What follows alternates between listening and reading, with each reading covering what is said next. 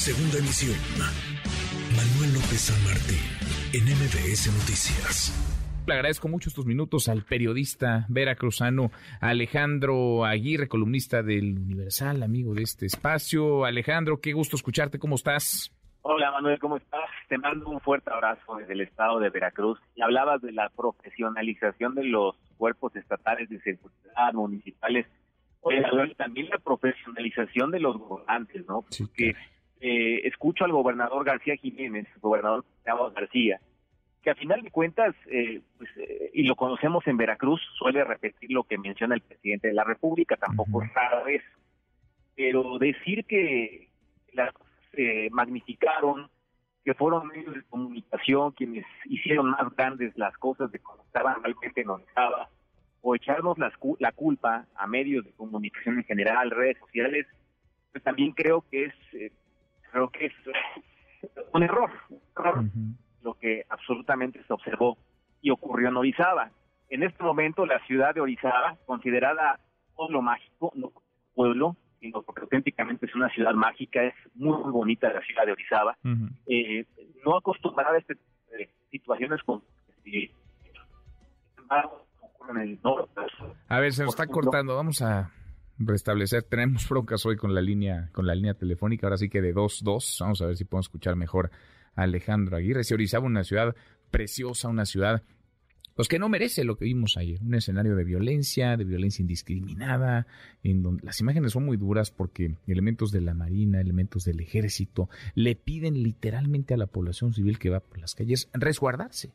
Les gritan resguárdense a la pared, todos pegados a la pared, porque había pues eh, balazos volando, lloviendo de un lado a otro, balaceras indiscriminadas, miedo, pánico sembrado entre la población, a la gente se le pedía no salir de sus casas, una autoridad rebasada, absolutamente rebasada, que no puede tomar control del espacio público y pide a los ciudadanos mejor no ocuparlo, mejor quedarse en su vivienda para no correr riesgo. Alejandro, te seguimos escuchando, Alejandro Aguirre. Eh, sí, Manuel, mira, eh, te comentaba que Orizaba es una ciudad que no está acostumbrada a este tipo de circunstancias, como ocurre en el norte o en el sur del estado de Veracruz. Orizaba es considerada un pueblo mágico, no porque sea un pueblo, sino porque auténticamente es mágica la ciudad, es muy bonita. Y estas cosas no ocurrían tampoco en Orizaba como en la zona centro. Lo que ocurre ayer no solamente pasa en Orizaba, pasa también en Iztac, que es una ciudad muy cerca, conurbada con Orizaba, pasa también en Fortín de las Flores, que está, también muy cerca de Orizaba. Y sí, el gobernador García dice hoy que las cosas están controladas, en efecto lo están.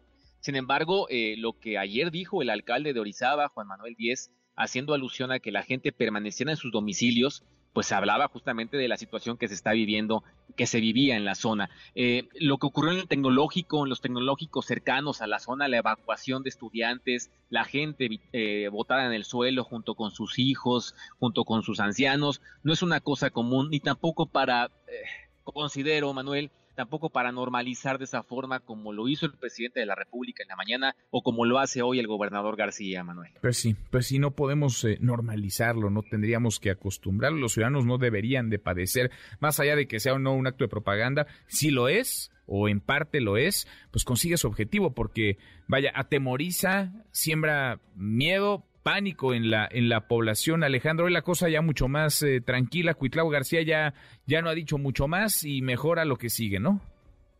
Sí, mejora lo que sigue. Mira, tuvo un evento cívico aquí por la mañana. Ahí fue donde se le cuestionó, donde ya habló de que la situación estaba controlada. En efecto, hay detenidos. Se habla de que fue el cártel Jalisco Nueva Generación. Se habla de un sujeto apodado El Momo uno de los personajes que estaría operando para el cártel Jalisco aquí en el estado de Veracruz. Y a lo que sigue, sí, ojalá en verdad no ocurran estas cosas más en Veracruz. Mira, eh, hemos, hemos platicado en otras ocasiones, Manuel. En la zona sur es complicado, Coatzacoalcos, Minatitlán. En la norte, Poza Rica, ni se diga. Aquí Jalapa, Boca del Río y Veracruz. No pasaba en Orizaba. Ojalá de verdad aquí en Veracruz no empecemos a normalizar algo que no tenemos que normalizar.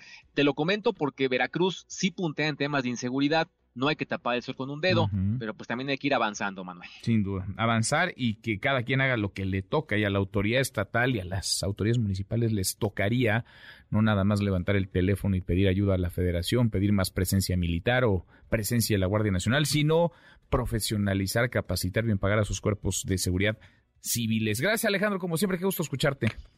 Te mando un abrazo, Manuel. Este último punto que tocas es muy importante. Hay que profesionalizar la policía. La municipal acá en Veracruz, los municipios tienen muy pocos policías, Manuel. También eso es algo que cuenta mm. mucho. Hay muy pocos elementos para intentar, por supuesto, combatir el crimen organizado. Te mando un fuerte abrazo, Manuel. Que tengas muy buena tarde. igual para ti, un abrazo grande, Alejo. Noticias.